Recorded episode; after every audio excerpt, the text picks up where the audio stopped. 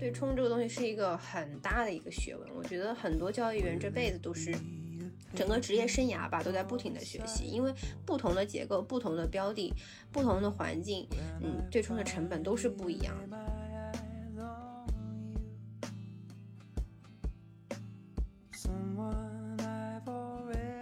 很多对冲都是不完美的，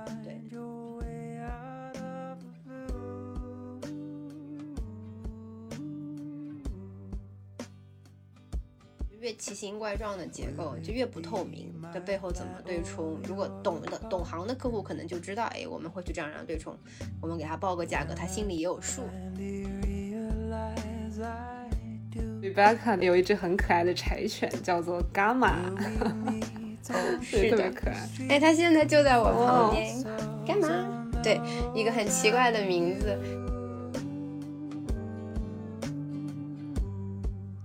其实是因为那时候还在理解希腊字母的过程中，就就满脑子都是希腊字母，然后就就脑子一热说，哎，那那你就叫伽马吧。它是一只很肥的狗，然后又有一个很很肥的尾巴。那伽马不是在肥尾事件中就闪展现出来威力嘛？对。然后我又想，我又 long 伽马，我多开心，然后就就给它取名伽马。但这个是我后来自圆其说，当时根本没想那么多。最糟糕到现在，慢慢的进入点状态的话，我觉得有一句话支撑我走过来了，嗯，那就是你 you don't have to be perfect，就是中文就是你不一定要完美，有的时候你就是要硬着头皮厚着脸皮，你就是要迎难而上，哪怕我做失败了，我也至少尝试过了，而且我一定能从中学到点东西，我下次就会更好。就永远都是抱着这种啊敢冲敢拼敢去做的这种心态的话，我觉得才会逐渐的承担更多的责任，就是这种主动主人翁的这种心态，而不是那种被动的给我活我干，干完我就不知道干啥了。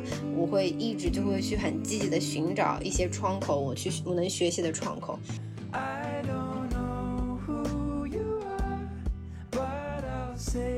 Hello，大家好，欢迎收听 Traders Talk 第五期，我是 Sarah。今天我请到的嘉宾是 Rebecca，她在香港的外资投行工作。啊，我们先请 Rebecca 跟大家打一个招呼。Hello，大家好，我是 Rebecca，很荣幸能够在这里跟大家交流。嗯，这是 Rebecca，是我们这个节目的第一位女嘉宾。热烈欢迎，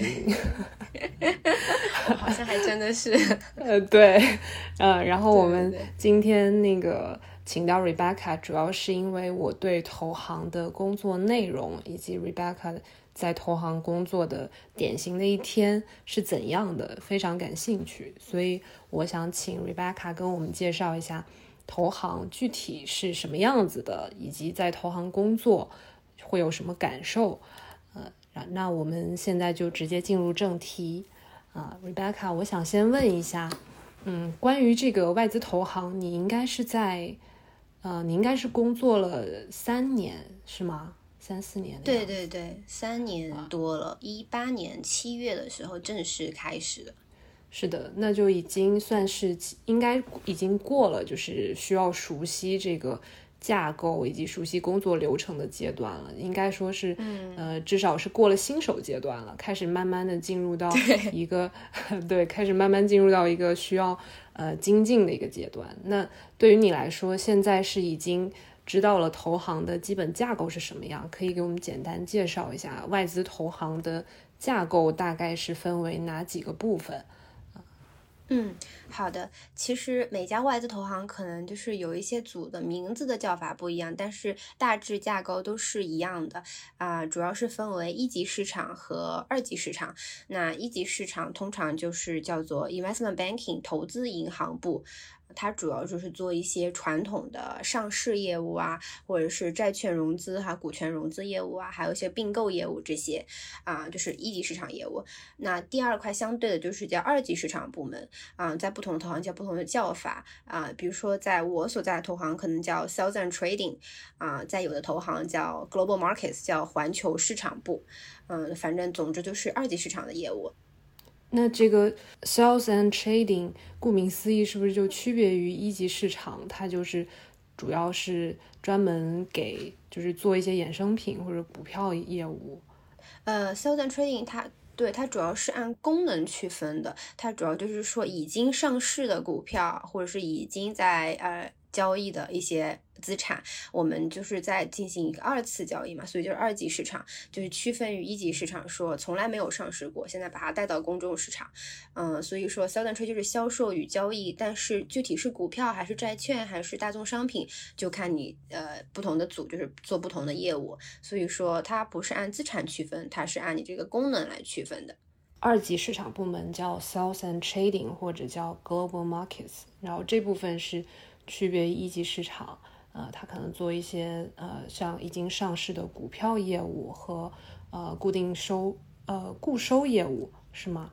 嗯，对对对，嗯，对，二级市场部门 s e l l and trading 下面也是，就像你说的，还是按资产类别再来区分。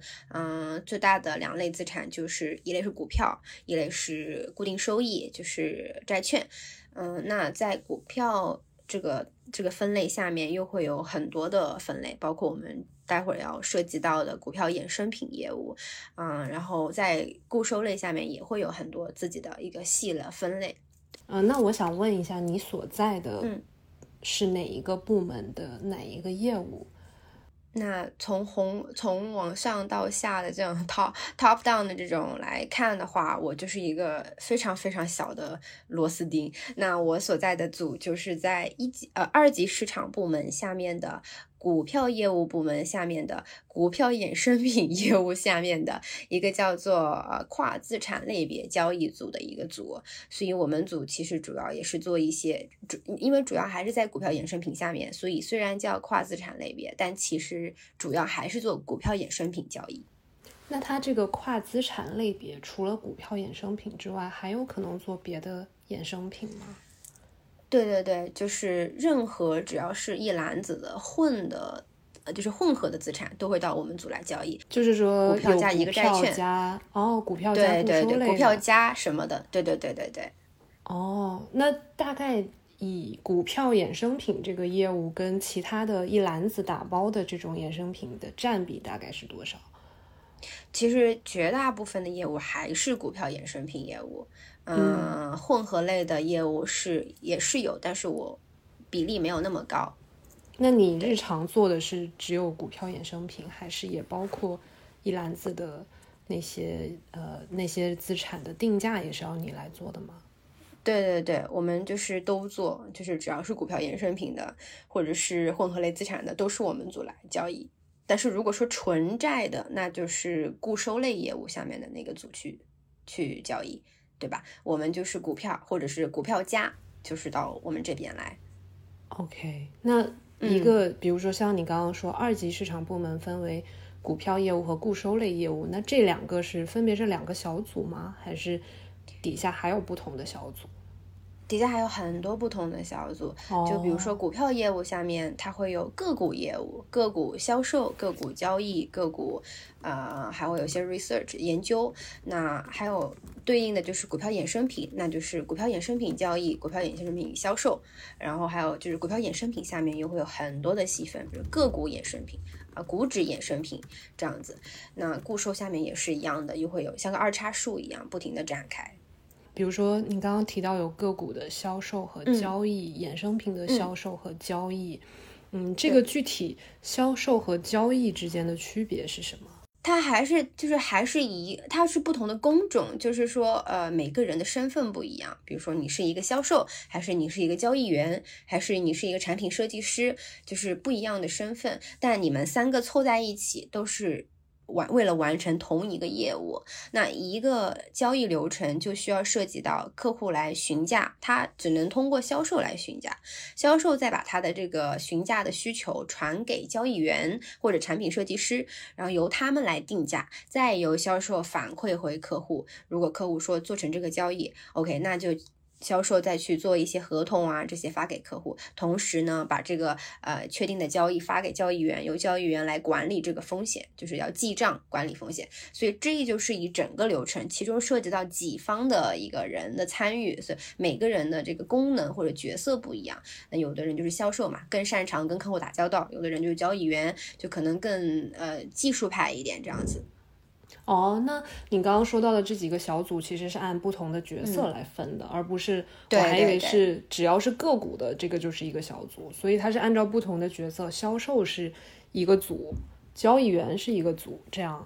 对对对，只是你们都同属于个股业务下面，但是你们要一起去完成这些个股的交易。对，明白。那对于不一个呃，比如说一个很典型的个股的一个业务的话，那。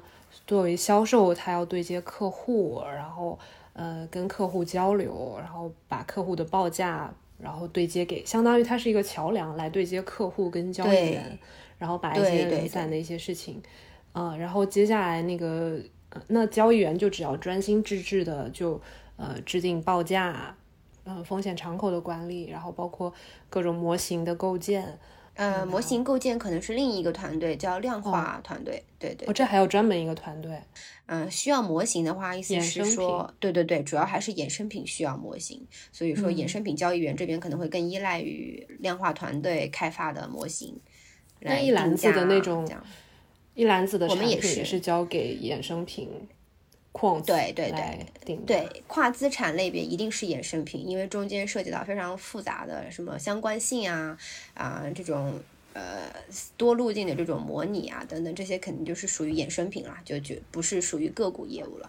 刚刚我们提到了整个外资投行的架构以及分工，那我还想了解一下，就是具体的日常的这个业务范围有哪些？好，因为我在个股的时间待的比较少，然后在固收类也没怎么待过，所以我就主要讲讲我了解的股票衍生品的这个小业务。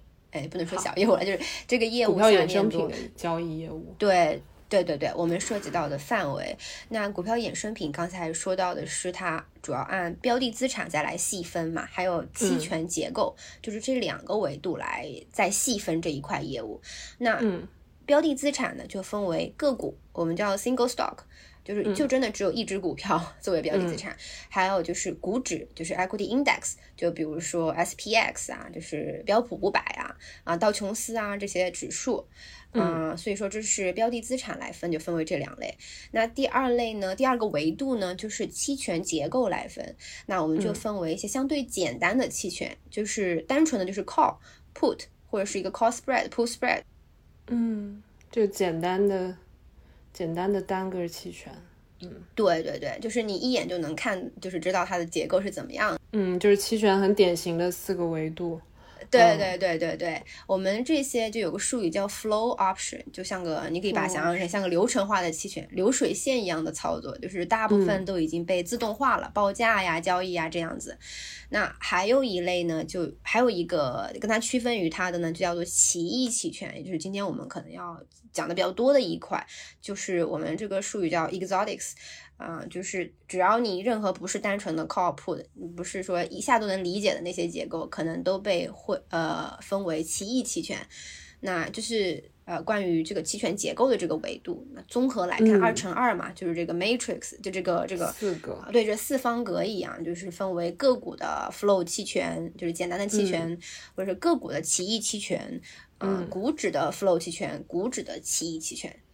对，我想我想打断一下，就是我们刚刚提到那个像呃 Rebecca 所在的这个股票业务里面，呃，分为了个股业务跟衍生品的这方面的业务。股票衍生品交易业务下面又分为个股和股指的两个不同的方方面。然后我我们想在这边做一个那个重点说明一下，因为前面说的股票业务那个指的是个股的交易，后续的这些指的是。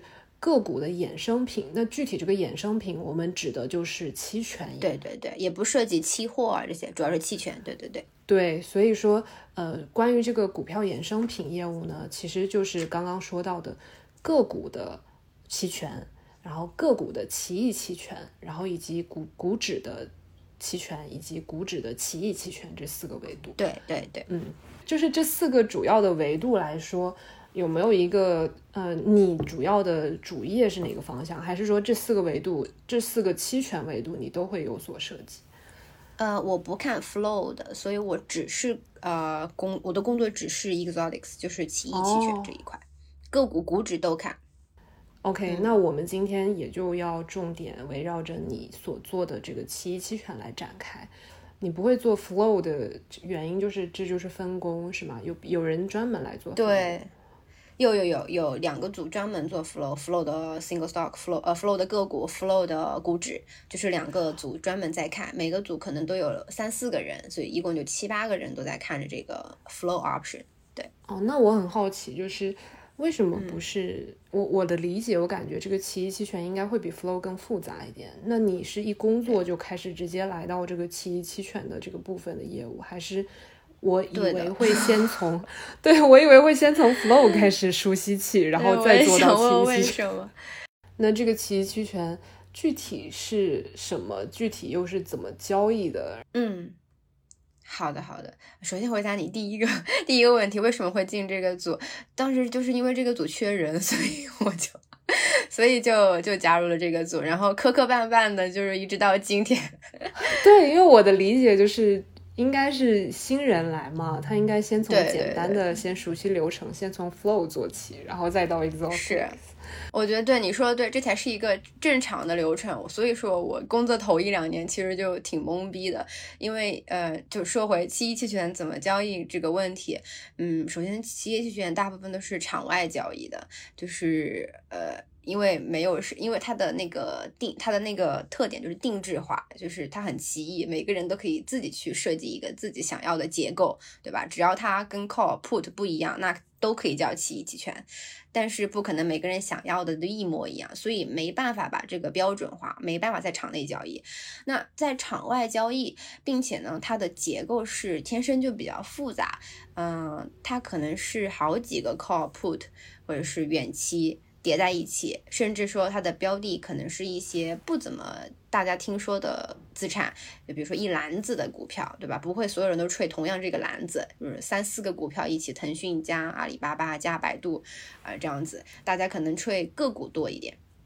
这种也算期期权吗？就是也算的，算的。一篮子股票的期权还是一篮子的股票？一篮子股票的期权叫我我们现在说的都是期权，就是没有任何个股层面的。对对对，对我刚刚就有点有点误解。那确实就对对对，应该说是不同的个股期权组合起来的这种也算是奇异期权。呃，其实是不同的个股组合起来变成一个篮子，在上面有一个期权，这个也叫奇异期权的。哦，OK，明白。对对对，其实我们也不用太死抠这个定义，反正就是说这些呃不同寻常一点的期权，对奇奇怪怪的就都可以算作 exotics，因为说不会每个人想要的都一样，你想要这三个股票，我想要那五个股票，对吧？就是很定制化的一一种一种结构。嗯，很多时候呢，它的这个它的这个定价或者是对冲，从交易员的角度来说，就是它的所有的。价值，我因为作为卖方交易员，我最在意的就是对冲成本有多高，这个直接会反映在我最后报价报出去有多高，啊，也会影响说市场最终。交易在什么位置，对吧？就是这个价格是每家投行交易员这样就是交易出来的嘛，对吧？买价和卖价这刚好撮合了，哎，就这个价格了。但是说，呃，我们没有一，我们看不到一个场内的市场，一个就是从买家到卖家这么就没有这么透明的这种市场来给你看这个现在市场价格在哪儿。对，它不像一个。呃，flow options 有一个梯形报价，就是这样子，所以所以说它不太透明，市场也不太透明。那怎么定价，就是非常考验这个投行的这个模型呀，你这个交易员的功底了，你对市场的看法到底准不准？嗯，甚至你这方向对不对，以及这个期权结构到底有多复杂，对吧？这中这其实涉及到非常多的一些问题。我觉得我们可以举个例子，对。对，刚刚那个我们说到几个分工角色，然后 Rebecca 就是属于 traders，对吗？你就是你就是你就是交易员，而不是 sales，也不是做对对对。所以我可能都会从一些交易员或者说产品设计师的这个角度来来来讲就是讲分享下面的这些内容，嗯，因为销售我感觉就是跟这一块内容也不太就是不不是特别的相关，嗯，那因为我们主要讲产品嘛，那比如说举个例子，最常见的奇异期权，就比如说障碍期权，我们把它叫 barrier option。那它一它的意思是，这个期权的这个最终的这个，一般看涨期权就是一个一勾一样的这个图嘛。那障碍期权可能就是说，这个图会断掉，嗯，在某个位置这个期权，哎，你可以这样画，但是过了那个位置就没了，就这个期权就不存在了。所以说，就是相当于你碰了一个墙，哎，你就过不去了这样子的感觉。就是它只是在一定的范围内是有效的。对对对，在障碍范围内有效。那这个障碍也可以说是。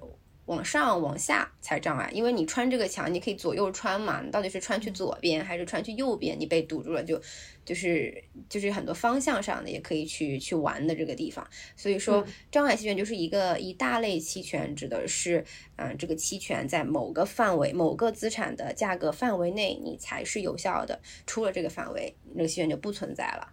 就没有买方配买，没有说我只期权买方要有权利这个东西了，就没了，你没这个权利了。所以说它这个定价的话，就有一个这个条件概率在里面嘛，对吧？你这个触发这个概率的是多少？那我们一般就会用一些什么随机模拟，比如说蒙特卡洛模拟。对对对，我们来模拟这个标的资产未来呃的路径。你如果说是一年的障碍期权，那我就看未来一年那好多条路径，对吧？那大概这个期望路径在哪儿，就倒推回来现在资产现在这个期权的价格。所以说这些模型的事情呢，主要呃主要是量化团队就 quants 啊，国内应该也有这样的专门做量化的这些这些同事就来完成。那作为交易员，你要做的，当然你平时有时间一定是要去学习一下模型的背后的这些逻辑，对吧？怎么模拟的？但是我们在销售啊递过来客户的询价的这个需求的时候，你要很快的做出反应，就是定价。那定价背后的所有的逻辑，其实都是你到底意识到这个结构有多少风险，以及你怎么去对冲它。所以说，都是对冲的成本来决定价格。作为一个客户来询价的话，一般你们需要在多久之内做出一个给他一个回应，就是说你们的报价是多少？我觉得这个是主要是看这个这个需求有多急。哦，是看对复不复，其实客户对客户根本就不管这个 复不复杂，他他就是如果说现在觉得这个这个市场水平就是他想要交易的这个水平，他比如说他觉得现在波动率很低，我现在就想要做多波动率，然后给我们说一个什么奇怪的 call option，他要 long 这个他要做多这个看涨期权。来变相的做多波动率，他就觉得现在这个价位合适，那你就赶紧的给我报个价，不然我市场就要动了。对对对，他说不然我市场就要动了。那这一类的需求，我们把它叫做即时需求或者 live request，就是说现场就必须要报价。那当然也不可能说一分钟之内给你报，因为都比较复杂嘛。那可能就是啊半个小时内啊，对吧？通过销售把这个价格送出去，看看能不能交易。哇，那半个小时内你们就需要跟，呃，是需要跟 Quants 那边互动吗？然后完成呃，半个小时是个比方啦，对对对，但不会说每一笔都会跟 Quants 去。呃，交流，我们平时就会把这些大致要吹要交易的那些产品都跟他们都沟通好，他们已经把模型都弄好了。对对对，就是你什么模型都要懂，哪些模型可以用来定价，哪些结构你都要知道。然后客户的这个结构虽然是很千篇的，但其实我们都能够把它看看是不是能不能改一改，或者能不能就是玩一玩这个结构，呃，把它调进我们的模型里面去，然后我们能够定价，因为模型只能定一部分的结构的价。不是说放诸四海皆准的。那客户的价、客户的结构有的时候比较奇奇怪怪的时候，我们是需要思考一下。但是如果说哦是我们之前定价过的，那我们就可以很快做出反应。那这个反应的过程是不是？呃，我理解是不是你只要在那个模型里面填入几个参数，然后模型就会跑给你一个参考的一个定价给你？对对对，大概是这样子吧。你可以理解成那个模型就是一个 Excel spreadsheet，就是那个啊就是 Excel，就是 Excel 的一个表啊，我不是说，就是应该是一个 Excel 的工作工作簿一样。对对对，你就往里面，比如说他告诉你这是输入区域，对对对，你就说往里面填那几个要他要求你输入的那个参数，你都填好了，然后后面就有个 Output 区域哦，这个价格就出来了。它居然只是一个表格吗？我以为它是一个软件。没，我打个比方，对对对，所以它确实是个软件，是吗？呃。不同的银行它的不一样。那在我在的这个银行，可能就是用一些 VBA 或者 Python 搭出来的一些呃一些工作簿，就是一些非常呃用户很友好的一些东西。你可能甚至可以在 Excel 里打开。对我我在我看来就是个工作簿啦。但是也会有一些银行是用一些软件，我觉得大同小异的。嗯，就它背后也是用那个程序支撑的。对对对，后面有很多一些语句嘛，底层都是 C 加加，就是据我所知，然后现在是轻化了一下，把它变成了 Python。不过我的工作也不需要我去真的去看底层的这些语句，看底层的代码。对对对，数据库那些我不看。对对对，我只需要看说哦，这个参数背后是怎么算的，它怎么算出来这个输出的结果的，这个这个算这个这个这个公式到底对不对？这样子。OK。那你在就他们在写代码的时候会跟你们互动，说你到底需要一个什么样的模型，然后以及对对对会需要的哦，需要的需要的，平时就要一起制定模型。对对，就是平时我们会跟他们说我们的需求，我就是说，哎，现在我们看到有人在问这个结构，并且我们发现现有的模型无法定价，那我们能不能说你帮我们改一改这个模型后面的底层的这个逻辑，能够把这个结构包括进去之后，我们就能够用这个模型来定价。哦，这样子，所以这也是你日常工作的一个部分。对，平时就会跟量化团队也很多这样的沟通。明白，那这种算不算是你们这个小组给他们小组派活啊？对对对，因为量化团队应该算是 middle office 嘛，中台嘛，他们主要就是所呃为了支持前台的这些业务嘛，因为前台是利润中心嘛。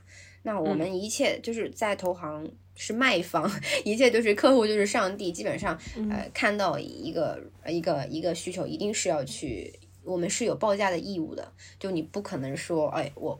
不知道，我不报 这样子，除非说，呃，就是你这是有报价的义务的，作为做市商，嗯，所以说你可以偶尔一两次，啊，你就说，哎，这个我们 pass，我们做不了，不想要，对我们做不了，实在做不了，你要的急，我们实在做不了，但是你不可能，你每次是有这样的义务的，嗯，所以说当你有这样的义务的时候，是其他团队都是有义务来支持你这个这个开发需求的，对。哦，那比如说你客户给你一个。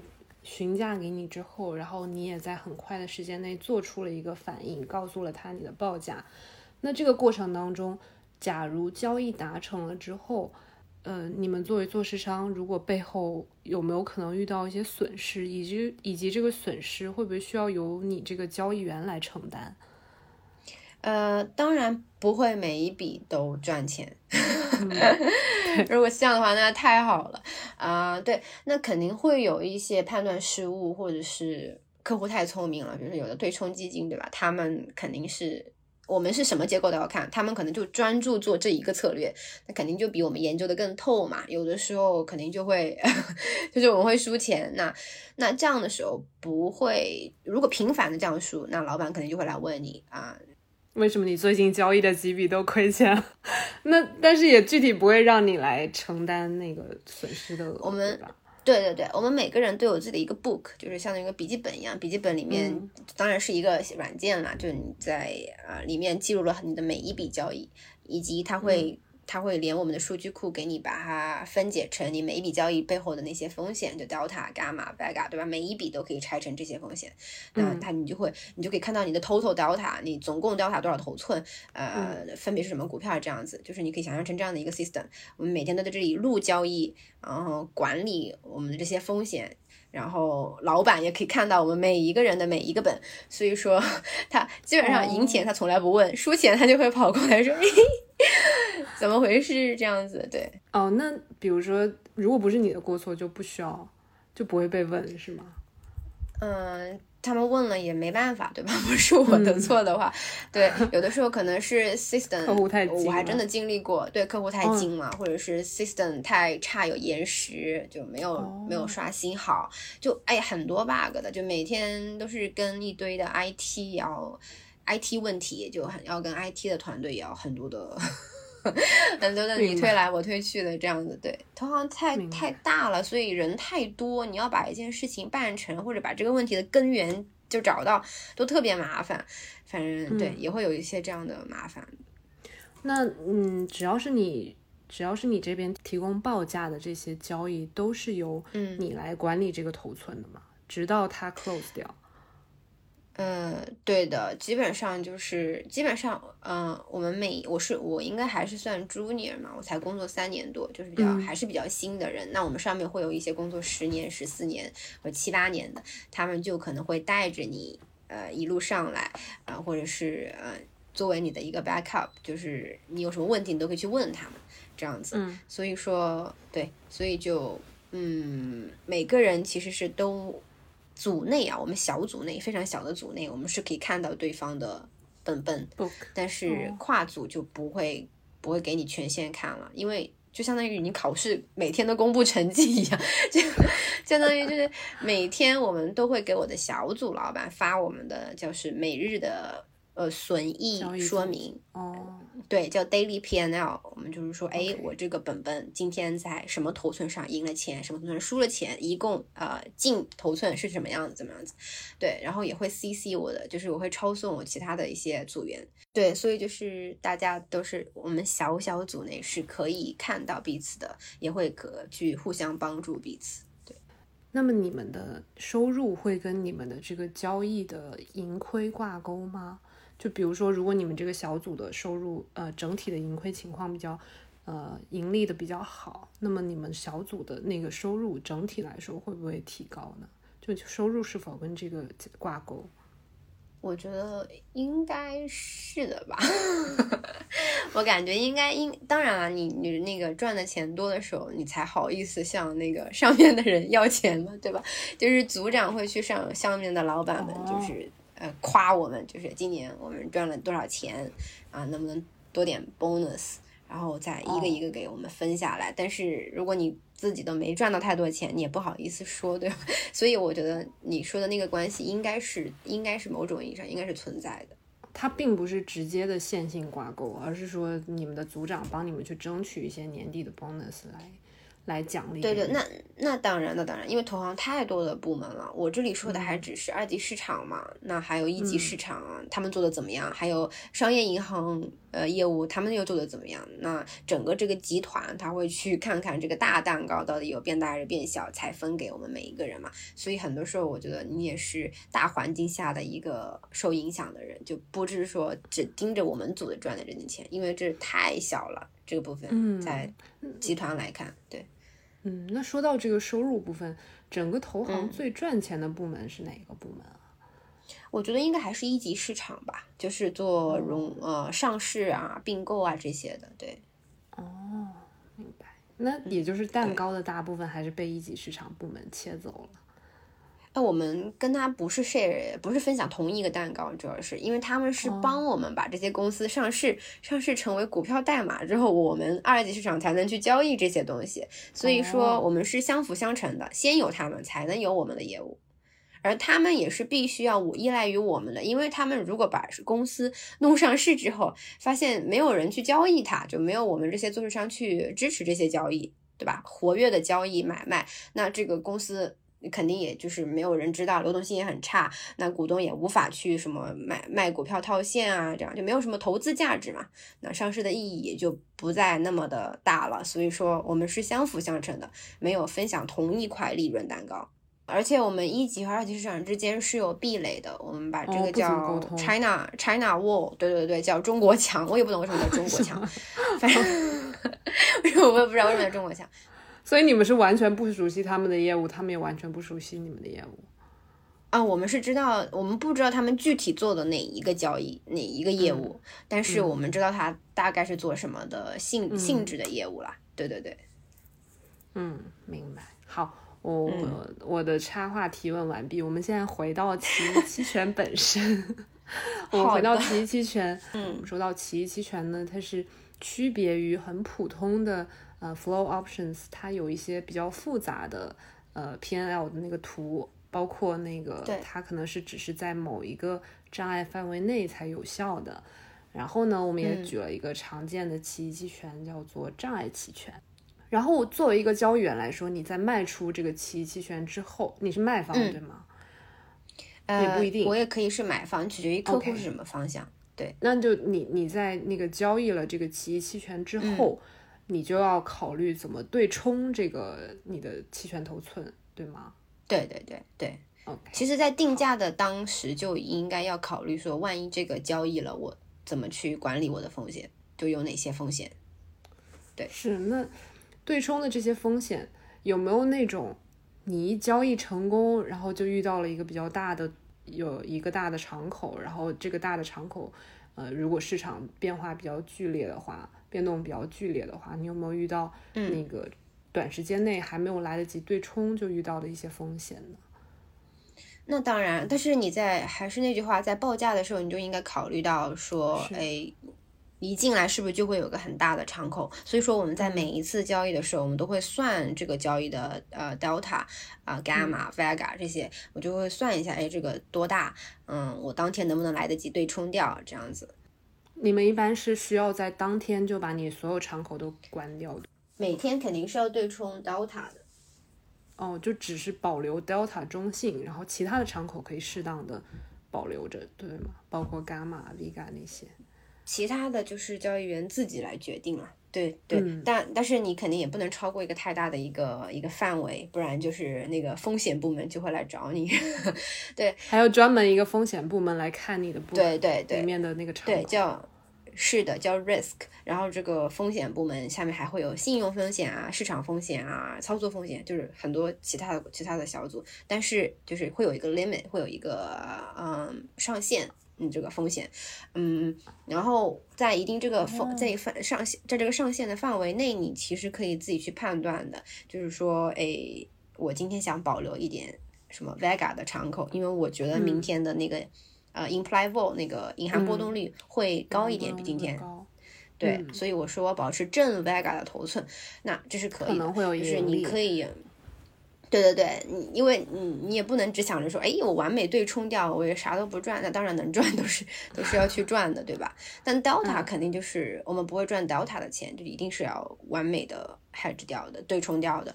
那至于是今天对冲还是明天，那取决于这个交易是今天啊是闭市。闭市前做还是说明天开盘做？因为有的时候客户会给我们放一个 order，或者说一个指令，就是说，哎，明天开盘你才你才做，或者明天以明天开盘价为呃执行价格，那我们就会在明天开盘的时候去对冲。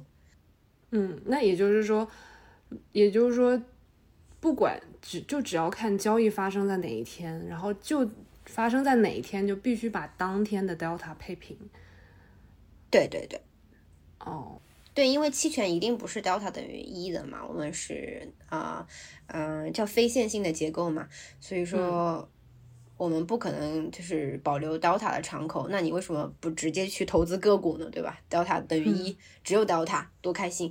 嗯，期权主要还是赚一些非线性结构、非线性的风险的钱。嗯，对，嗯嗯，明白。但是这个 delta 的敞口它也是实时在变动的呀，就是在开盘时间。对对对。那你们所以每天都要调仓。是，那你们是只只是保持在闭市之前的那个 delta 把它配平就好，还是说，呃，在今天的这个白天范围内，你们就自己操作，然后只要让它在那个就相当于收盘的时候，那个 delta 在一定的小范围内就好呢？我觉得我们是严格按照这个执行价到底是什么价格来定的。比如说，呃，香港四点关盘嘛，呃，四点收市嘛。那如果说客户三点给我们放一个 order，然后说，哎，今天关盘以今以今天收盘价为执行价格，嗯，做这个结构，那我们听到这个指令，我们就会给交易所发，呃，我们的这个 delta hedge 的这个这个这个这个这个叫怎么说这个 order。嗯，就是发这个指令，给交易所发这个指令，就是说对，对对对，就是说我要买这么多的 delta 以收盘价啊。交易所如果说呃满足了我们这个指令的话，我们就是严我们这个对冲就是严格以当天收盘价为对冲的，就完美的对冲。哦，那就是那就是在这个交易发生的同时就把它对冲掉了，所以它对对对，嗯，就当当中的时间并不是错配的。嗯，对，呃，你你一般这样是最省心的，因为我们就是 again 还是那句话，我们不会去想着赚 delta 的钱，基本上就是就是最省心的。当然，如果你也可以说，呃，自己就是盯着市场，对吧？我低买高卖，我把 delta hedge 掉，那也可以。但是你就没有时间搞其他的风险了。对我们这里还是要补充一下，因为可能有些听众朋友不太了解期权的四个字母。就是我们刚刚提到的这个 delta、gamma、vega，还有那个 theta 这四个希腊字母是，呃，是期权我们最常见的希腊字母。然后我们一般是用这几个希腊字母来描述一些期权的特性。刚 Rebecca 提到的这个不赚 delta 的钱，大家可以简单把它理解为不赚方向性的钱。也就是说，它的这个标的本身它是向上还是向下，并不会影响这个期权费。本身，大家可以简单这么理解。嗯，是刚刚 Rebecca 提到赚的是非线性的钱，指的就是类似于 Gamma 或者是 Vega 的钱。那 Delta 是期权费对于呃这个标的价格的一阶导，没错。然后 Gamma 是二阶导，对，Gamma 其实是期权费对于这个呃标的价格的二阶导，同时也是 Delta 对标的价格的一阶导。对，但总而言之，大家可以理解为不赚 Delta 的钱，就指的是不赚。这个方向性的钱，我们并不会在方向性上面暴露一些敞口。对对对，尽量不留 delta 敞口。对，对，也就是说，你这个标的不管是向上还是向下的，都不会对你这个期权的那个 options 的那个价格进呃有一些什么方面的影响。是的，是的。刚刚是提到了那个呃，咱们这个对冲阶段的那个风险敞口的暴露，那最好是可以在。交易发生的同时就把 delta 直接给对冲掉了，对吧？这个对冲的过程，我就，呃，我就想知道说，比如说这个对冲的过程，应该来说应该是还是比较复杂的。就你们，我刚刚听你说，你们是直接发送指令给给交易所吗？对你其实就是首先那个交易进来之后，那个模型就会告诉你，哎，你这个比如说百分之二十的 delta，嗯，你的这个总共的这个规模是比如说呃一百万美金，那你乘以这个百分之二十 delta 就等于多少？二十 k 两万，嗯，是吗？嗯，呃，两万对，两万 delta，然后你两万这个 delta 这是 dollar delta，就是说呃呃。对对对，就是说这么多现金的 delta，你解释一下。对，就是现金 delta，那你还要除以这个本身股票现在的这个价格，对吧？这个我们叫 spot level，就是这个现价。嗯，比如说二十万，价格假设是两百，那你二十万除两百就是两百，对吧？意思是你要去买或者卖，是用 delta 的方向，呃，你要去交易两百股这个标的资产。也就是说，你会向交易所发指令，就是说，哎，我想要以收盘价买两百股这个这个叉叉叉股票，比如腾讯这样子，然后就可以，然后等你真的买到之后，交易所批准这个指令之后，买到了之后，你的这个小本本上这一个股票的 delta 就是零了，头寸，就模型就会反映出来。对，嗯，嗯，那模型同时也会反映出来其他的，会会会一直都在动的，对，每时都在刷新。好，那我们刚刚刚已经聊到了整个投行的架构，然后也讲到了 Rebecca 的日常的最主要的业务范围呢，就是期期权以及期期权这个交易之后的这个对冲风险的这部分。嗯，然后呢，嗯，作为作为一个交易员，我想问你在这个工作当中所需要的那个期权背景知识，是不是对你来说，你大学是学相关专业的吗？还是这都是你工作之后学习？我本我觉得是需要一点呃，就是呃理论知识啦。那这个理论知识你可以是在学校里面嗯学到的，也可以是工作的时候再去学。因为我知道现在网上有很多的课啊，也有很多的电子资源可以学嘛。其实我觉得我嗯学习的，我上大学那会儿也没有学的多深，就很。粗浅的一些哦，大概了解期权是个什么东西，然后 Black Scholes 那个模型是干啥的，就就没了。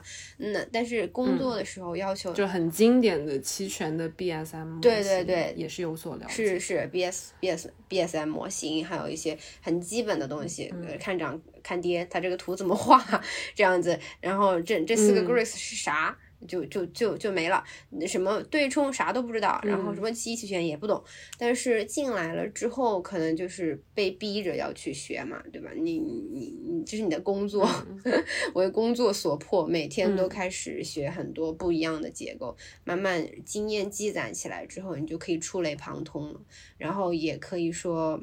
嗯，不懂的就自己去问前辈，组里很多前辈，或者是问一些，呃，或者说我是去网上自己去查资料，对吧？Google，你 Google Greeks 都会有巨多的东西给你，给你，给你，给你学习，所以基本上就是。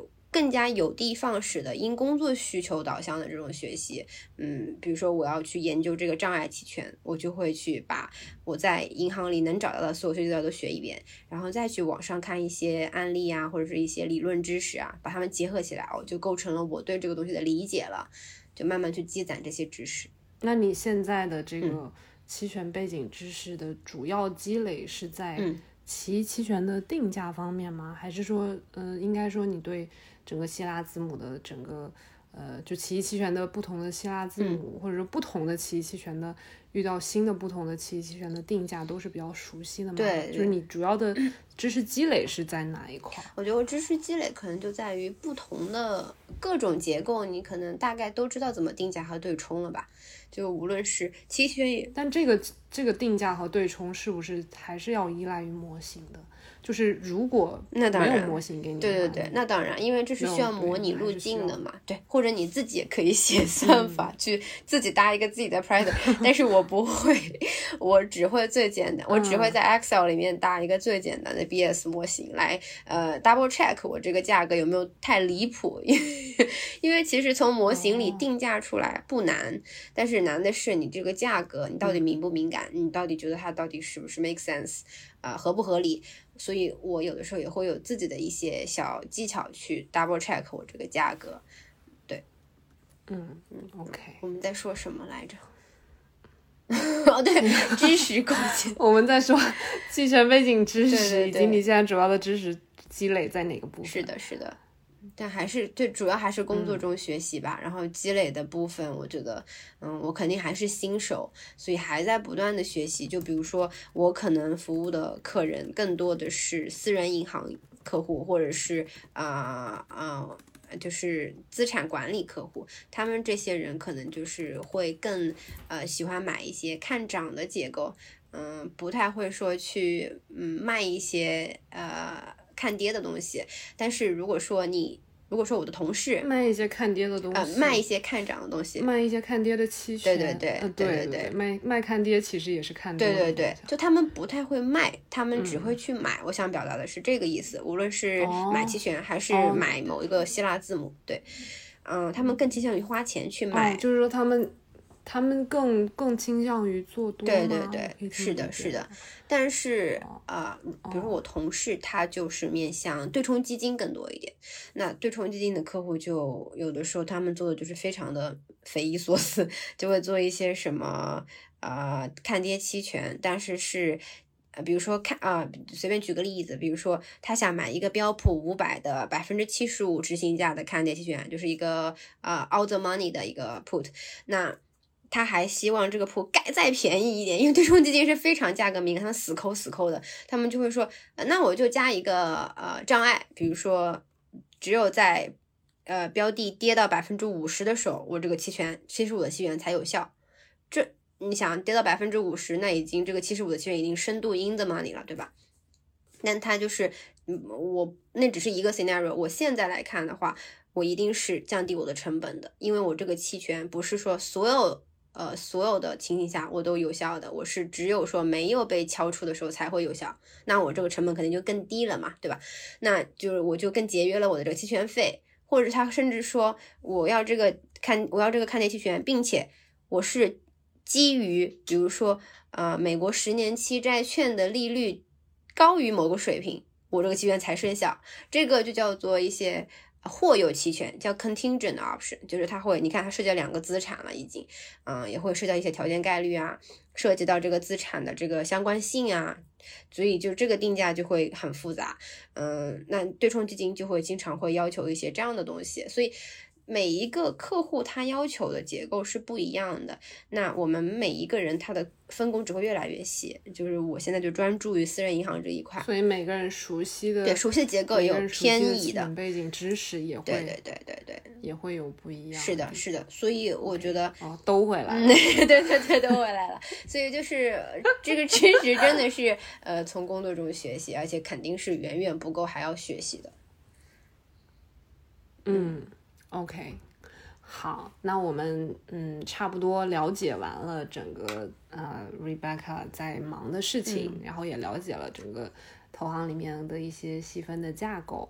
我接下来就想要更形象化的去了解你在呃香港投行工作的特别典型的一天是怎么样的，因为我们刚刚都是很泛的在讲你做的业务有哪些，那么具体一天来说。以一天的这个维度来看，你大概会有哪几个时间的呃哪几个工作就是需要来日常的展开，或者说你典型的一天的时间分配是怎么样的？嗯，可以跟我们说一下这个 typical day 是什么样的？可以呀，嗯呃，我一般的话早上就呃六七点起床，然后。哦，然后八点左右到公司，因为那个时候其实已经澳洲住这么远吗？呃，没有，主要是因为要遛狗。哦，好的，对对对，遛狗使人早睡早起没错。哦，对，我们要插一句，就是 Rebecca 的那个很可爱，有一只很可爱的柴犬，叫做 Gamma。哦，是的，哎，它现在就在我旁边。干嘛？对，一个很奇怪的名字。对，嗯，八点左右，特别可爱的。是是是，哎呀，今天过来说，你不要 Q 我，我在睡觉。OK，他，呃，你你当时为什么会？那我额外的你当时为什么会把它叫做伽马？是因为你比较偏好这个希腊字母？哎，其实是因为那时候还在理解希腊字母的过程中，就 就满脑子都是希腊字母，然后就就脑子一热说，哎，那那你就叫伽马是二阶岛比较麻烦吗？因为其实这是有有一定的其他的原因，就它是一只很肥的狗，然后又有一个很很肥的尾巴，那伽马不是在肥尾事件中就闪展现出来微。威力嘛，对。然后我又想，我又 long gamma，我多开心，然后就就给它取名 gamma。但这个是我后来自圆其说，当时根本没想那么多。对啊，我就想，你当时如果已经理解到这个层面，应该来说已经理解的很深了。是的，当时其实就是一直在想这些，就满脑子都是这些。哎，就有身边的人跟着那个大概是你你你刚工作的阶段是吗？对对对，刚呃两年前吧，他现在两岁了嘛，快。对，两年前，还是懵逼的时候。对，好，那我们现在回到呃，typical day。你刚说六点八点，对，六点多起床，八点左右到公司，然后嗯，其实那会儿已经澳洲已经开盘了，因为就是呃，再补充说明一下，就是香港的这边交易团队啊，都是覆盖整个亚洲的客户的，所以说澳洲其实已经开盘了，所以。我之前还听说，就是有我们澳洲的销售还抱怨，就是哎，嗯，都开盘了，你们香港的人也找不到，一个人都没有，所以有段时间就是在七点之前就要就要进去，就是比比如说澳洲那边有一些啊需求，我们就好去报价这样子，但是比较少，因为澳洲那边衍生品业务也不是特别的多，那主要可能还是要覆盖澳洲那边的市场啊，这个对，因为香港是亚太的金融中心嘛。因为澳洲那边不会有交易团队的，一个投行一般就是香港设一个办公室，啊，特别大，覆盖全亚洲的市区，嗯，全亚洲的客人和销售这样子。所以说八点到我已经澳洲应该不属于亚洲吧？呃，亚也属于 Asia，澳澳澳洲，对，它不是地理意义上，但是在我们画市区的时候，我们就画 APEC market，就是 A Asia Pacific 什么亚亚太区，对。哦，对对对，那就那明白了。好，对，然后大概进来之后，就可能就是如果说有开盘的 delta 要对冲，那就对冲好。啊，如果有像我刚才说澳洲的 sales 的那些呃需那些报价需求，那我就赶紧回复，或者是跟我们会在你们上班前就会有一些报价需求吗？会，他会因为是上班后来的。会，他不管你什么时候上班，基本上就是他他的客户什么时候给他发，他就立马发给你这样子。对，好，就每个人都是要保证自己的工作是有效的，然后这样整个团队才会有效起来。所以我们进来的时候，就会就已经有一些东西在你的邮箱里了，嗯，该干嘛干嘛。那还会跟一些 broker，呃，这个就是。中间商吧，就是他就是那种撮合各大投行交易员的那个，对，那个那个那个中心，他就经纪商，对他会他就跟他们打听一下市场，比如说，哎，有没有投行在买呀？买哪个名字啊？哪个名字的 vol 啊？什么方向啊？什么这样子？哪些年期的呀？就大概有一个感觉，因为，嗯，就很多都不是一个 listed market，就一个上市的东西嘛。很多是 OTC 的啊，就场外的，所以有的时候你要打听一下别人在干嘛，就是竞争对手在干嘛，但他们不会跟你说具体的名字了，他们只会说是大概的说一些，我们把这个叫 color 颜色，市场的颜色，大概就是情绪啊啊，大家在做什么这些东西啊，这个也是很重要的过程是嗯，怎么个进行？跟经纪商在呃，我们会有一些聊天软件嘛，呃，Bloomberg 就是彭博，对对对。就大概就会问你们，哎，你们工作当中也会在呃用那个 B B G 去去交流啊？应该是非常依赖 B B G，基本上所有事情都是 B B G 吧，无论是内部还是外部，都是用它。哦，OK，嗯，对对对。然后就上午就是，嗯，该干嘛该干嘛，处处理一些需求啊，看看新闻啊，然后交流一下市场啊，然后这样子，或者跟销售交流一下他的客户的动态啊，购买意向啊，或者是，哎，之前为什么没有 trade 成啊，没有交易成啊，我们都报价了，对吧？就打听一些这些颜色。然后到中午十二点的时候，香港就中场休息嘛，那这种一般就是在自己的桌上吃饭了，就是去楼下迅速买个饭上来，或者叫个外卖去拿，赶紧去拿。然后就跟组里的前辈交流一下市场啊啊，问一下问题啊，这样子。然后有时间还会问一下量化团队，说，哎，那个模型改进的怎么样啦？就是就是再去呃跟进一下。然后或者说跟那个 IT，对，中午的时候就会有闲情搞这些杂事嘛。然后会跟一些 IT 的团队就是聊一聊，就系统优化，比如说，哎，这个又怎么又没有刷新？那个怎么又没有就是 feed 进来？对，这这这是咋回事？对对对，就很多 bug。然后下午一点就香港开盘嘛。那所以你们是没有中午睡觉的？呃，一个小时的，我们叫 lunch break，午餐休息时间，但基本上都在桌子上吃。对对，十二点到一点，因为那是哦，那你们是没有午睡时间哦。啊。没 有，完全没有。那你是也是不午睡的人是吗？对，就是你你要午睡也没办法，就深深的被逼成了也是不午睡的人。但我本来就是一个不午睡的人，对对对。哦，你高中也不午睡吗？也不午睡，我就是那种，对我就是那种，哎，大家老师说赶紧午睡，我就那种头还抬起来，或者是眼珠子还在桌子下转的那种人。好吧，就脑子里会一直想工作，是是是，但其实就恶性循环。呃，上海应该不是，上海上海应该更接近你们那样，但是。嗯，在深圳那边呢，是基本上大家中午的时间，十二点到两点都是吃完饭之后，大家都会集体把自己工位上面的那个床拉出来，然后大家就一起睡觉。哦，真的吗？睡到两点。哦，对，你们是不是有那种那种可以呃膨胀起来的那种那种折叠？它不是膨胀起来，它是折叠床，它就是从你工位那边有一个专门的折叠床，拉出来就是了。明白明白，哇，太幸福了！我感觉 我如果这样，但是全层的人都会来围观。好吧，但是你你说你从以前就没有午睡习惯，那你应该很快就适应了。对对对，但是啊，对，都没有出现过适应这个过程，感觉就啊，感觉哦，大家都一样，跟我好像都一样。哦，那 OK，那你下午这一天的工作这么忙，下午不会犯困吗？咖啡咯，就是每天都喝咖啡，上午一杯，下午一杯的。那我现在在戒咖啡，我就用浓茶在下午的时候取代我下午的那杯咖啡。对，然后中午也所以刚刚说到说十二点，哦对对，我看好像大家一般有人困就吃沙拉什么的。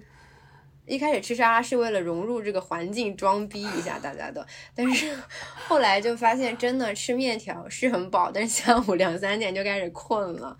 对，OK，好，那我们刚刚聊到一点就是香港开盘，对。然后，对对对，然后两点到三点，就一点到两点，就是大概日本就收了；一点到三点，韩国就收了。就这中间，如果你有日本的股票或者是韩国的股票，这些头寸就是该干嘛干嘛，对吧？该定价该定价，该对冲该对冲。然后收盘之后呢，那呃香港是四点才收盘，对吧？你就是这个时间你就可能主要是集中交易香港的这些资产。那三点的时候，同时欧洲也开盘了。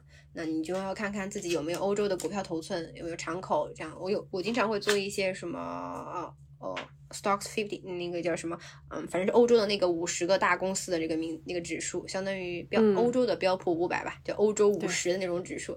对，也会做这种呃，在我的一篮子的资产里面，所以说也会有它的头寸。只做亚太的市场是吗？只是覆盖亚太的客户，但是他们不只是做亚太的资产，对，所以当然很很会做一些美国的股票加欧洲的股票，但是我们会不会跟欧洲和美国有重复啦？我们会有一些自己的规律，就比如说三个一一篮子里面有三个资产，其中有两个都属于亚太的，那这个就归于我们亚太的这个交易员。如果说是两个欧洲的，那就归于欧洲的，就是看这个篮子里面这个比重。客户的客户所在地区来划分的。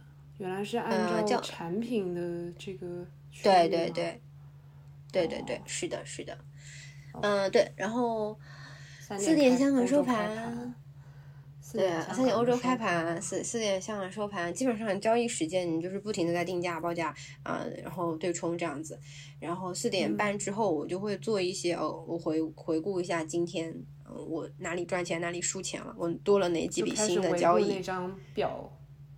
对我的那个小本本，我就是哎，这个叫什么 daily pnl attribution，就是你要把你这个损益分别归于哪一类风险敞口下，就是要拆解。那拆解完之后，就会把这个本本就发给那个小老板，然后甚至把一些你看到的一些市场的颜色。都跟他汇报一下，这样子，因为一般管理层，当然我小老板其实是自己还是做交易的，但是一般再往上的话，他可能就不再管本本了，他就是已经开始管人了，对吧？管他手下的交易员，就每个人跟我汇报这样子，嗯，然后五点左右的话，就会组里会开会喽，就是嗯。每个人聊一聊你今天的那个呃做的交易啊，你有看到什么不同寻常的地方？这边就是个分享嘛，组内交流分享。因为经常会要不停的分享，因为有可能是这个人休假，另外一个人就要顶上，所以大家都是组内是很了解彼此在做什么的。包括你休假前，你也要跟人说，哎，这一个你要盯着，因为明天可能做了这样子。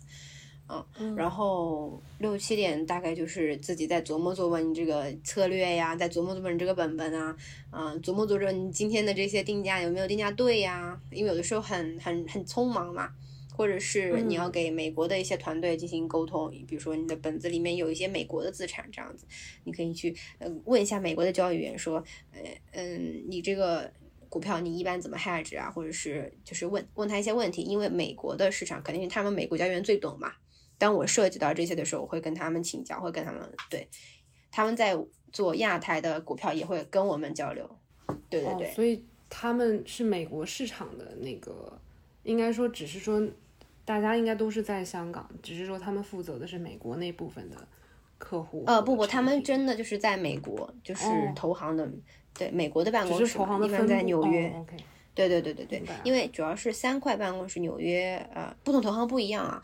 如果说很综合的投行，大概就是三个办公室嘛，纽约、香港和伦敦。那每个地区 cover 你整个覆盖你整个那一片的客户，没有谁能够阻止客户去交易某个特定的这个股票。比如说一个香港的一个香港的有钱的大佬，他可能就说我就是要做美国的叉叉叉，比如说 Nvidia 那个或者是什么 Zoom 这只股票，嗯。那那如果是他是香港时间两点来问我，我我我肯定要给他报价，哪怕那股票不是我看，是美国的交易员在看，对吧？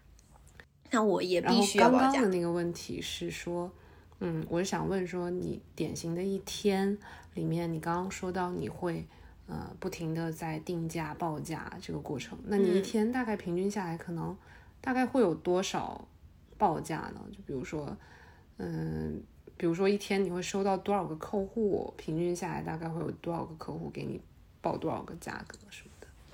我觉得这个真的每一天都不一样，而且有的时候是某个市场休假，那就肯定就会安静很多。比如说今天就是对我印象当中，你有跟我提到说有一个淡季、忙季的概念。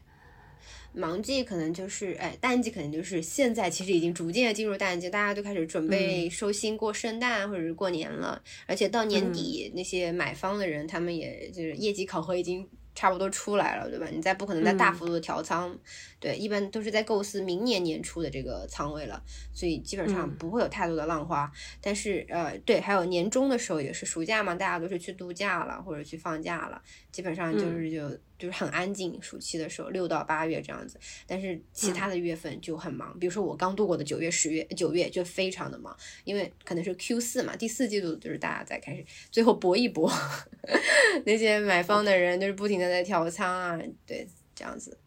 那那比如说，对于淡季来说，可能一天也就只有几单这样吗？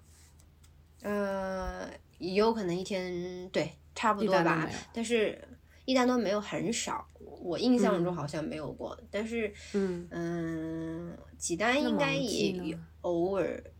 很忙的时候，我觉得一天可能就好好多笔吧，就感觉交易都录不过来这样子。嗯，但是你也不能看笔数。嗯，那不看笔数看什么呢？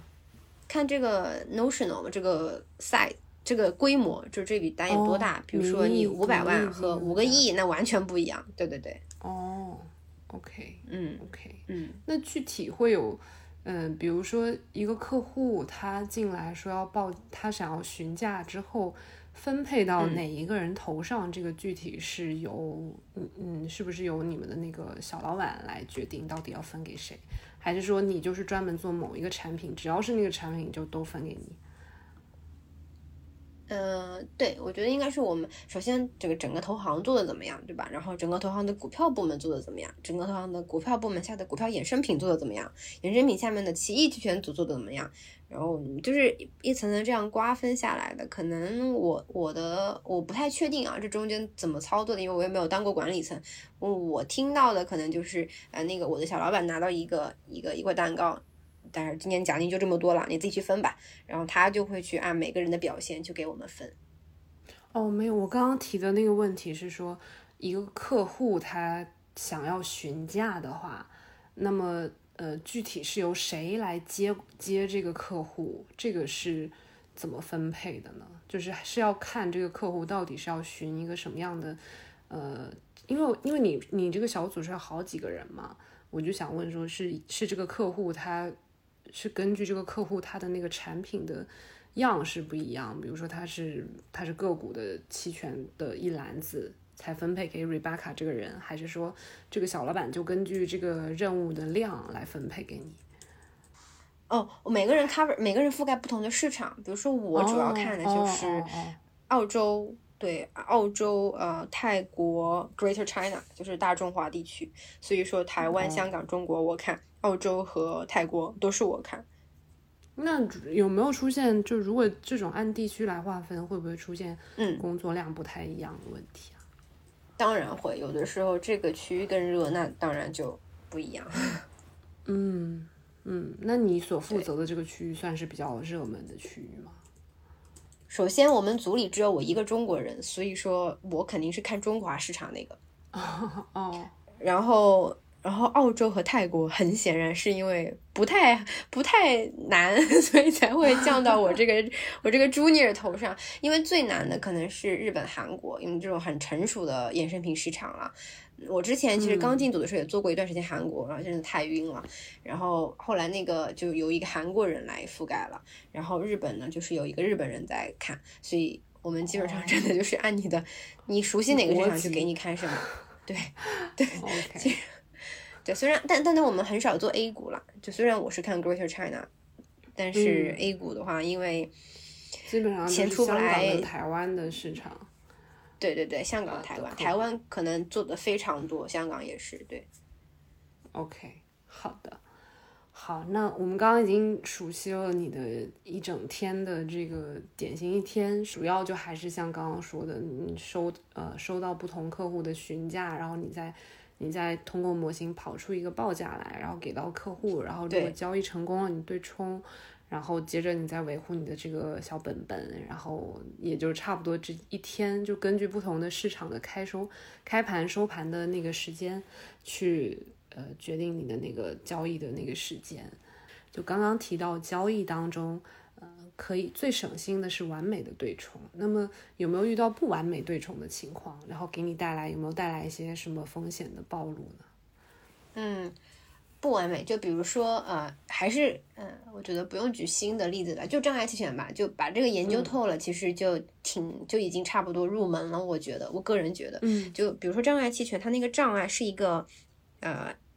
二元的一个一个一个东西，就比如说你跨越障碍，你就是对对对，你就想象成一个二元期权，就在那个附近啊，因为你是零或者一，对吧？你要么有期权，要么没有。那怎么去对冲这个呢？嗯，我们会用一个 spread option，就是一个比如说 call spread，一个呃看涨期权的，哎，spread 怎么说？看涨期权的这个。牛市价差，熊市价差，对牛市价差，对对对对对，我觉得大家应该都牛市的价差这个组合呢，就是由两个看涨期权组成，但是一个是买方，一个是卖方，呃，简单就这么解释吧，就是一个卖一个买入的看涨期权加上卖卖出一个看涨期权组合的一个一个，所以你们对于这个二元期权来说，你们会以这样的一个牛市价差的期权组合来对冲。对对对，我会有对冲，对对对，因为嗯，你相当于就是这个，你把这个一一条直线的这个障碍，把它呃倾斜成一个斜坡，相当于这个东西就是一个看涨期权了，对，就是个价差期权，呃，就是个对对对对，就是个牛市价差，相当于它是一个对对对。像牛市价差的图呢，大家可以在脑海当中想象成一个 Z，只是那个 Z 呢，呃，其实啊，其实不是 Z，应该说是啊，也可以说是 Z，然后大家可以想象它是。就那个二元期权，把那个中间敲开的，就中间没有连接的部分，把它连起来的话，它就像是一个垂直化的 Z，对吧？对对对，垂直化的是的。对，然后然后呢，那个 Rebecca 刚刚提到的用牛市价差来做一个呃做一个对冲，它相当于是，其实如果把那个牛市价差的那条中间的那条斜坡。中间的那个斜斜着的那个 P N L 的那个那个线，把它拉拉成垂直的，其实就可以，其实就是拉到极限了，也就近似于二元期权了。不过这个就是实际上根本没有办法那么近，因为两个行权价应该很难达到完全的，就相当于不能是同一个点，对吧？对对，所以就是我们说的不完美对冲嘛。因为首先你是拿一个三角形去近似了一个直线嘛，然后完了你就肯定就是更啊保守的一种对冲方法，肯定是更贵的，对吧？嗯。其次，就像你说的，行权价的选择，就是一标的资产到底有没有。呃，是 listed option，就是有没有一个期权市场可以给你选，对吧？你会选一些，比如说，就像标普一样，非常的它的执行价差非常的小，那你可以就对对对，你就可以对很密集，你就可以哎随心的选自己的最近的那两个 strike 两个执行价。那如果说呃一个，比如说是一个，如果我呃这个障碍期权是基于一个共同基金，比如说我会做一个什么啊呃什么标普什么什么什么哎我们什么 MSCI 那个叫什么来着？呃，反正就是一个一个 mutual fund，对，就是一个共同基金。随便举个例子吧，那这个共同基金跟股指或者说跟个股就很不一样，它的流动性是非常有限的。它你在一共同基金的期权是非常就是跟其他的期权不太一样的，流动性有限的情况下，导致你首先你也没有期权市场，其次你流动性还非常有限，所以你根本就是很难去对冲你这个这个这个这个 digital 这个。这个障碍，这个二元，对，首先你会很容易 move the market，你很容易影响市场价格。嗯，在做这个特定价格的这个对冲的时候，那个共同基金的这些基金经理，他们可能并不希望我的基金每天有那么大的波动，他可能甚至不愿意去对冲。所以说你在做这种产品之前，都要哎先问好我这个标的的基金经理，他能不能允许我做期权？他如果说哎可以，但是你只能对冲。这么小的这个规模，那你很多时候你就要接单子的时候，你就要注意了。比如说，对对，客人就是比如说我要做一个五千万的单，你可能跟他说，我只能做五百万，因为我对冲不了。那我们要分做十天做，或者是你就是我们只能做五百万。所以就就是啊，对冲这个东西是一个很大的一个学问。我觉得很多交易员这辈子都是整个职业生涯吧，都在不停的学习，因为不同的结构、不同的标的、不同的环境，嗯，对冲的成本都是不一样的，都需要你自己去。如果你全方位考虑到了，那 OK，你尽力了；如果你漏掉了一些没有考虑到，那很有可能会影响到你的成本，甚至会影响你到底能不能对冲，就已经不再是完美对冲的这个事情了。很多对冲都是不完美的，对，是。那我就想问你，有没有遇到具体的，比如说由于不完美对冲给你带来的一些麻烦，或者麻烦倒是，呃，麻烦都没有，都甩给客户了，不是麻烦都甩在那个价格里了嘛，对吧？哦，就是如果这个对冲不完美，OK，你就会定价高一点给客户。对对对，或者说客户是是不是自己也会知道，如果这个事情比较难对冲的话，他们也会愿意接受一个比较高一点的报价。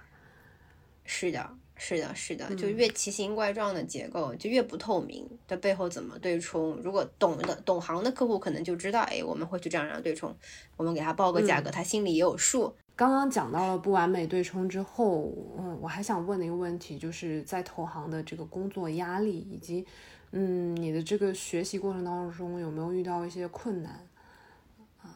对，我觉得，嗯嗯，肯定是好，就是刚每个阶段的压力是不一样，而且刚进来的时候压力是肯定是最大的，因为那会儿我可能就是连模型都不懂，结构也不懂，嗯，然后工作又还要去工作嘛，就是现学现卖嘛，所以就是这个心理压力非常大，而且我就是那种，呃，我不太懂，我不愿意去分享的人。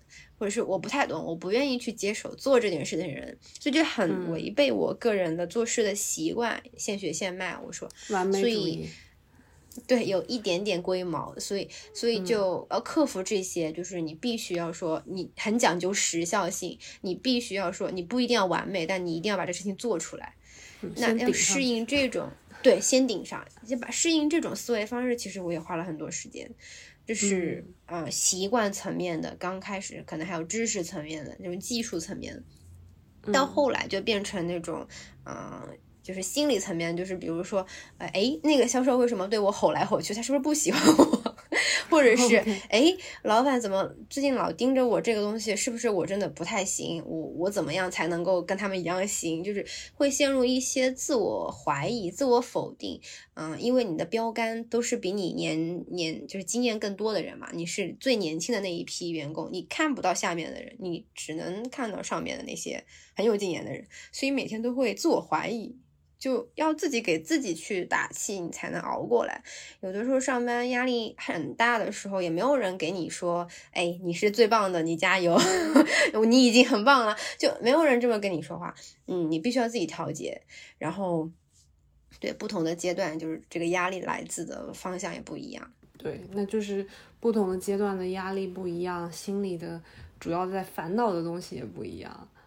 是是是，嗯，那你在这个过程当中的心态方面有什么变化吗？嗯，我觉得后来就是啊，变得我后来就是变得很相信一句话，嗯，因为他陪伴我就是走一路走过来，当然我现在也还是非常的。不太行，还在学习的这个阶段。但是从我最糟糕到现在，慢慢的进入点状态的话，我觉得有一句话支撑我走过来了。嗯，那就是你 you don't have to be perfect，就是中文就是你不一定要完美，是完美的。嗯，对，有的时候你就是要。硬着头皮，厚着脸皮，你就是要迎难而上。哪怕我做失败了，我也至少尝试过了，而且我一定能从中学到点东西，我下次就会更好了。就永远都是抱着这种啊敢冲敢拼敢去做的这种心态的话，我觉得才会逐渐的承担更多的责任，不能就不会就是这种主动主人翁的这种心态，而不是那种被动的给我活我干，干完我就不知道干啥了，我会一直就会去很积极的寻找一些窗口，我去我能学习的窗口，因为你这学习的速度跟别人不一样的话，呃，这是复利的，我还我觉得学习是复利的，嗯，这个基础打的没别人高，那同样的速度情况下，别人只会越来越比你高很多，嗯，这种同行的压力也是存在的，因为同行是一个很很很容易淘汰人的一个环境，那不进就真的是退。所以我觉得这句话，嗯，带给我的鼓励是非常大的。就是这三年来，让我意识到我不完美，但是还是敢去做一些事情。你刚刚说的这一大段话，我就想起那个 Shelly Sandberg，他讲过，翻译过来那句话其实就是“完成好过完美”。嗯，这也是我对对对，很类似。对，就是你在经历过完美主义的时候。你确实会迟迟的一直不肯迈出那一步，但是迈出那一步之后，才发现其实其实也是也是可以边做边完善的。这个也是是的，对，也是我我我克服掉自己的那一步的一个部分。但是同时我又想起，我想我我在自己在安慰自己那个就是完成好不完美的同时，因为这句话其实是别人告诫我的，就是。对，就是我在我在做我的工作当中，如果一直不肯迟迟不肯行动，拖过了那个时间，其实会导致一些工作的延迟，这确实不太好。但是，对对对，但是但是其实我并也不会觉得自己的，并不会觉得完美主义就一定是个不好的东西。就是，嗯，看分工作的，你看你做什么，对你，对你可能也是要平衡一下，就是，嗯。正是因为你也有这样的完美主义，你才会不断的，你看，你不断的激励你在工作当中不断的学习，然后不断的去精进自己。如果你只是单单单单完成的话，那确实，嗯，很多工作可能也不太够，因为还是后续需要你在不断精进自己的。对对对，我觉得你说的特别好。我觉得在初，我觉得是可能是分阶段，你在最开始的阶段，可能就是，嗯。尽可能的去学，但是之后的阶段，就像你说的，完美主义是一个很好的，能帮你呃登上那个高手的那个巅峰的那个心态，就是能让你精进你的很多的，就是 sharpen 你的这些 skill，你的精进你的这些技巧。对，非常同意。说，对，聊到这里，我就想起那个，我们可以，我就以这个。呃，这句话我们作为我们今天播客的一个结尾，就是我想起，呃，莎士比亚有一句话叫做 “Take pains and be perfect”，呃，肯定是会有痛苦的，就是我们当中，对对对，应该都有很多相似的地方，就是我们会在这个过程当中觉得难熬，觉得痛苦，然后也也有很多挣扎，但是呢，这也是这也是锻炼自己、精进自己的一个部分。我们最后又喝了一口鸡汤。很好，很好喝，现包的。对对对，我觉得说的特别好，非常赞同，非常赞同。